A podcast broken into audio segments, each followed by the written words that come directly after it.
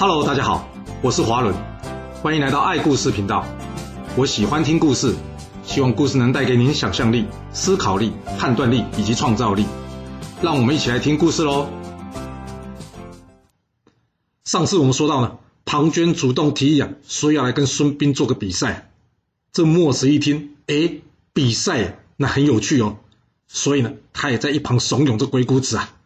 那鬼谷子就只好从善如流啊，他决定。再出个题目考考这两位徒弟啦。这鬼谷子拿出了一些零钱，然后他跟这两个人说：“你们两个呢现在到这山下去啊，去城里买一些东西。不过啊，这买回来的东西啊，要可以把这山洞给装满。”哇，怎么有点像我们在当兵的时候啊？这学长只拿出一点钱，然后要我们买这买那买一堆，最后还要找钱给他，这根本就是在为难人吧？不过比赛已经开始啦。这庞涓呢，立刻往这山下冲。哦，跑这么快，那是有答案的吗？并没有啊。庞涓心里想：我要边跑边想来争取时间。光站着，就算想到，只怕这城门也关起来，到时候就来不及了。那这一路跑一路想，庞涓突然间有个灵感：哎，对哦，可以这样哎。于是他很快的完成任务，并且回到鬼谷子修行的山洞啊。啊，那孙膑呢？孙膑也是边走边想啊，他想，反正时间还很充裕嘛，不需要赶，毕竟心急无法冷静以及全面的思考。那他有想出答案来吗？两个人都来到鬼谷子的面前啊。这庞涓跟孙膑说：“上次我先，那这次换你先，由你先告诉老师跟莫先生，你的答案是什么？”这孙膑不疾不徐的点了一根蜡烛。庞涓一看，啊，这啥意思啊？这时候，鬼谷子跟墨子同时点头说：“好，算是过关了。”这一旁的庞涓问：“过什么关啊？他就点一根蜡烛啊，那怎么装满整个山洞啊？”按你觉得，孙膑是用什么东西把这山洞给装满了？为什么鬼谷子跟墨子说他过关了？想一想，一、二、三，好，公布答案了。这墨子笑着说。光啊！孙膑是用光照亮了整个山洞啊！庞涓一听，哦，对吼，哎，也算有点道理哦。那接下来换我表现啦。他跟鬼谷子说：“师傅，我花的钱更少，但却一样呢，能把这山洞给装满。”接着他拿出了一把干草，然后呢，将这草给点燃。哇！这一时之间啊，整个山洞都是烟，把这鬼谷子跟墨子啊熏得赶紧逃了出来。这墨子边咳边笑说：“这也算是过关啦。”哎，那你觉得庞涓是用什么东西塞满山洞？为什么墨子觉得他也过关呢？庞涓用什么塞满山洞？庞涓用的是烟，他用烟呐把这山洞给塞满了。那这样不就又没分出胜负了？庞涓跟着鬼谷子说：“师傅，再出一题啊，再出一题，来看看我们两个谁比较厉害。”鬼谷子说：“哎，算了，已经很晚了。”明天再比吧。隔天，两个人继续比试啊。这次题目是：鬼谷子告诉他们两个，我跟莫先生呢都坐在这山洞，你们两个呢要是谁可以把我们两个请出山洞了，那就算是获胜了。这孙膑一听，师傅这不公平吧？你们俩在里面喝茶聊天，舒服又凉快，怎么可能会想出来？我们可以改一下题目吗？改成你们两个在外面。那我跟庞涓呢？谁可以说服你们走进山洞，那就算谁赢。你觉得怎么样？鬼谷子想一想，看了看墨子，这墨子点了点头，说：“这没问题啊，出去就出去嘛。”于是呢，两个人就走了出去啊。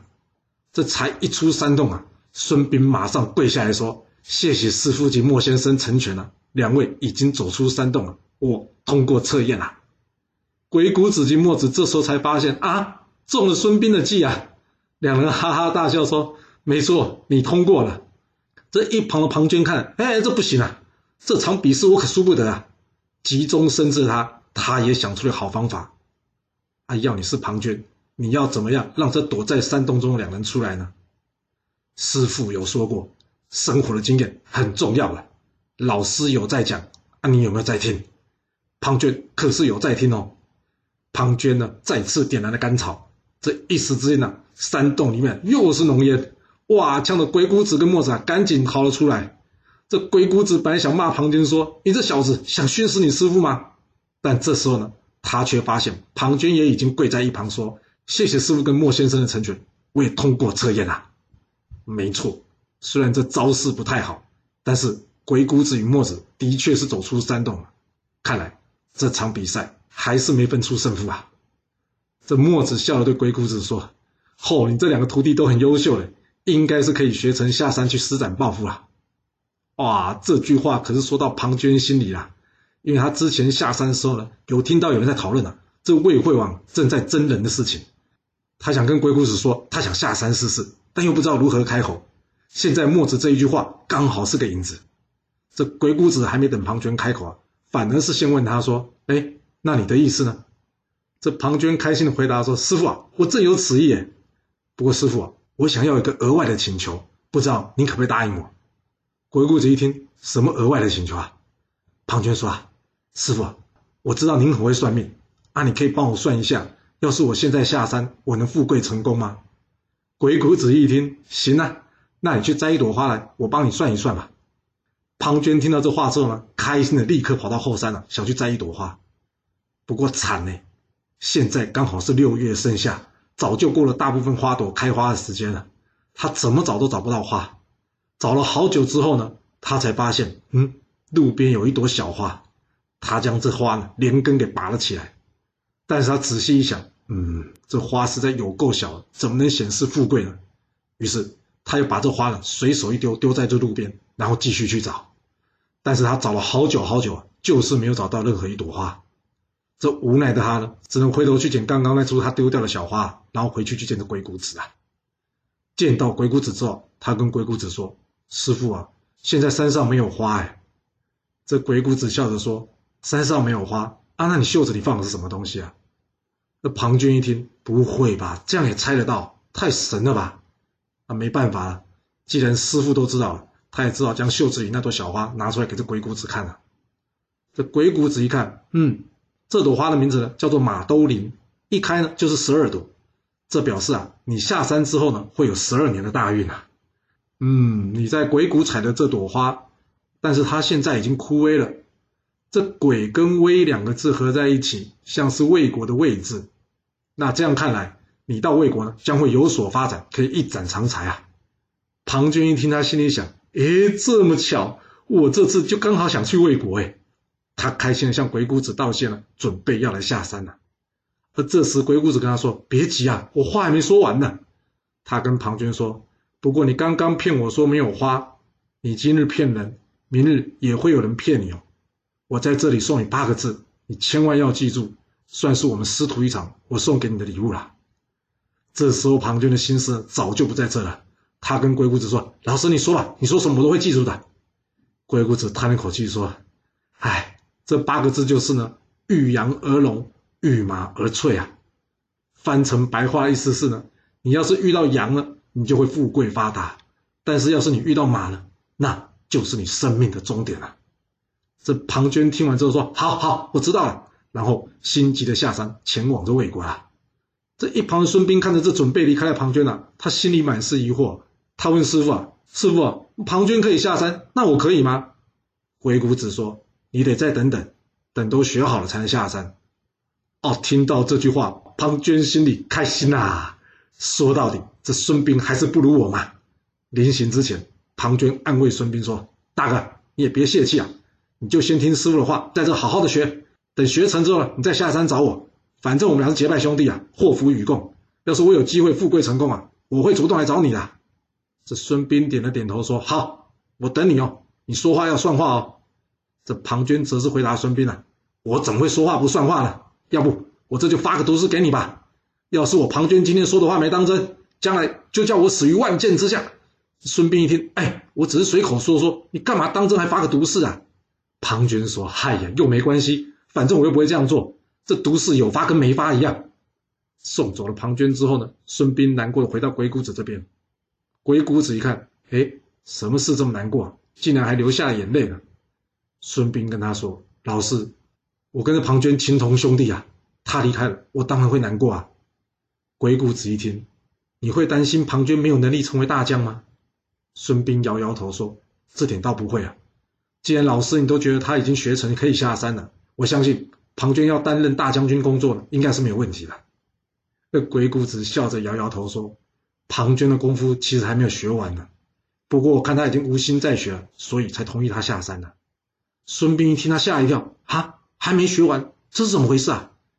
鬼谷子并没有回答孙膑的问题啊，只是笑着离开了。隔天，鬼谷子把所有学生找来，他告诉大家：“哎呀，最近晚上睡觉常常听到老鼠的声音，我很讨厌这个声音，搞得我都睡不好觉。这样吧，从今天开始，你们每天晚上轮流来站卫兵，帮我把这老鼠给赶走。几天之后，轮到这孙膑来站这夜间卫兵了。这鬼谷子看到孙膑一人来战卫兵了，他叫孙膑到他房间来，接着。”他从枕头下取出了一部竹简，他跟孙膑说：“这是你祖先孙武所写的兵法十三篇。孙武靠这部兵法让吴国以小博大，差点灭了楚国。你就可以知道这部兵法的威力啊！也正因为如此，所以我不敢随便将这兵法内容传授给任何人。我看你为人忠厚，相信这部兵书在你手上是可以助人而不是害人的，所以你拿回去研读吧。不过记住哦，只有三天，三天之后你要将这竹简还给我哦。”这孙膑心中满是疑问的问鬼谷子啊：“师傅，要是这个东西这么厉害，那你为什么不教庞涓呢？”鬼谷子摇摇头说：“哎，庞涓的心术不正啊，这东西要是落到他手上，将会贻害世人。以后你就知道了。”三天之后，孙膑将这竹简啊交还给这鬼谷子。鬼谷子稍加测试呢，发现这孙膑啊已经将这内容背得滚瓜烂熟了。他满意的点头呢。然后将这部《孙子兵法》再度好好的收藏起来。孙膑的部分我们就先讲到这了，接下来讲这庞涓啊。庞涓下山之后，他按照鬼谷子的指示，直奔着魏国啊。这魏惠王一听，哦，鬼谷子高徒来求见呐！哦，这鬼谷子我有听过嘞啊！快快快，快请他上殿来。这庞涓才刚刚走进这大殿啊，看到这魏惠王啊，正准备动筷子啊，吃着厨师刚刚端上来的蒸羊肉啊。哇，庞涓开心呐！太好了，羊肉。老师说过，我遇羊而龙啊。看样子，我这次来魏国是来对了。别说庞涓开心了，这魏惠王看庞涓也很顺眼呐。他一看到庞涓呐，嗯，这外形一看就是个将军的样子，对嘛？我魏国将军至少要长得这个样子嘛。嗯，对于人才，我要尊敬一点。所以呢，他立刻放下筷子，站起身来迎接着庞涓呐。接着。他问庞涓各国的情势，庞涓一一对答，并且提出了针对齐、楚、燕、秦、韩、赵，甚至中山国的策略。哎，怎么还有中山国啊？没错，就像当初魏成说的，这中山国的跨境管理真是不容易啊。不过这中山国呢，并不是被赵国给夺走，而是在魏文侯死掉之后呢，又重新复国啊。庞涓跟着魏惠王啊，两个人越聊越开心啊，也越聊越投缘啊。最后魏惠王决定了。重用庞涓为元帅，有这鬼谷子的高徒的协助啊，魏惠王如虎添翼啊！这一时之间，魏惠王又有点中原霸主的样子啊。而魏国呢，再次崛起，自然让原先三晋的韩赵两国呢，直接感到威胁。这赵成侯为了对抗这魏国的威胁啊，他先是到这平陆了，会见齐威王以及宋桓侯，表示友好。接着，他与北方的燕国呢，在阿地会盟，有了这些盟友背后支持。这国际的形势突然丕变了，从原先魏国威胁到赵国的安全啊，变成了多国可能同盟围攻魏国啊。还好，当时西边的秦国还很弱，虽然之前少梁一战，秦军抓住了公叔痤，不过后来这个在魏惠王眼中看来胆小又怕事的秦孝公，又收回了公叔痤以及河西的土地，啊所以这让魏惠王可以专心的面对这多国的同盟啊。他想说，哼，那打群架是吧？难道我会怕你们吗？你赵国找宋齐燕，那我魏国就来找韩宋鲁以及小魏国，让他们与我成为同一阵线，这样我就不怕你们了。说找是好听的说法了，魏惠王叫他们来，他们敢不来吗？这魏惠王啊，派着庞涓好好的照顾一下这些小国家。于是呢，大家前来朝见的魏惠王。接着，两大集团就形成了。形成了两大集团之后，随之而来的冲突也就不断加剧啊。这战争随时有可能一触即发啦，但这时却发生了一件意外的小插曲。什么插曲啊？就是这莫迪，也就是墨子啊，他再次来到鬼谷子的地方。他看到，哎，怎么庞涓下山，孙膑却还没下山呢？这莫迪本来就很欣赏这孙膑啊，所以他就跟孙膑闲聊了起来。这一聊才知道，原来孙膑是在等庞涓推荐他。但这不对啊！就莫迪的了解，庞涓在魏国已经是元帅啦，怎么没有派人来请孙膑呢？虽然心中有疑问呐，但是莫迪不想分化这两人感情。他跟孙膑说：“哎呀，这简单啊，反正我正好也要去魏国，我就帮你去看看庞涓目前混的怎么样，你说呢？”孙膑一听，嗯，这样也好啊，那就还麻烦莫先生您了。这莫迪来到了魏国之后呢，很快的他就找到了庞涓。庞涓一看到莫迪呀。高兴的自吹自擂，说了自己丰功伟业。但是当莫迪提到孙膑的时候，这庞涓却故意顾左右而言他。莫迪知道这庞涓是不会推荐孙膑的。离开之后，莫迪心里想：嗯，这孙膑是个有能力的人，要是因为庞涓而被埋没，实在太可惜了。哎，干脆吧，我直接去见这魏惠王，直接向他推荐孙膑不就好了吗？想好了就去做。这莫迪了，马上去见这魏惠王。魏惠王一听啊，墨子哎，哦，我的老天呐，这墨子他可不是谁的学生哎，他是墨家的始祖哎，哦，这等级不一样哦，我要赶紧亲自迎接他。见过这莫迪之后呢，老样子，魏惠王关心的还是有关军事的问题。由于莫迪对于兵法也有所了解，所以啊，他稍微回答了一下。魏惠王一听，嗯，这家伙果然是有料，决定留他下来当官。但莫迪一听呢，他笑着说：“大王啊，我不想来当官的，而且这次也不是来求官呐。若是你想要找懂军事的人才啊，我倒是可以推荐一个给您。这个人名字啊叫做孙膑，他是兵法家孙武的后人，同时也是鬼谷子的高徒啊。”魏惠王一听，这么行，不但老师的名声响亮，出身也不凡哦，那这个好嘞，那我就请这个人来吧。哎，不对不对啊，他怎么庞涓从来没有跟我提过这个人？这莫迪也不多说，只是笑笑着说：“大王，我还有事，我要先告辞啊。”这莫迪离开之后呢，魏惠王马上去找这庞涓了。他问他有关孙膑的事。他问庞涓啊：“哎，你很不够意思哦！我听说你有个结拜大哥叫孙膑的，他也很厉害，你为什么不推荐给我啊？”这庞涓一听，他知道一定是莫迪干的好事啊。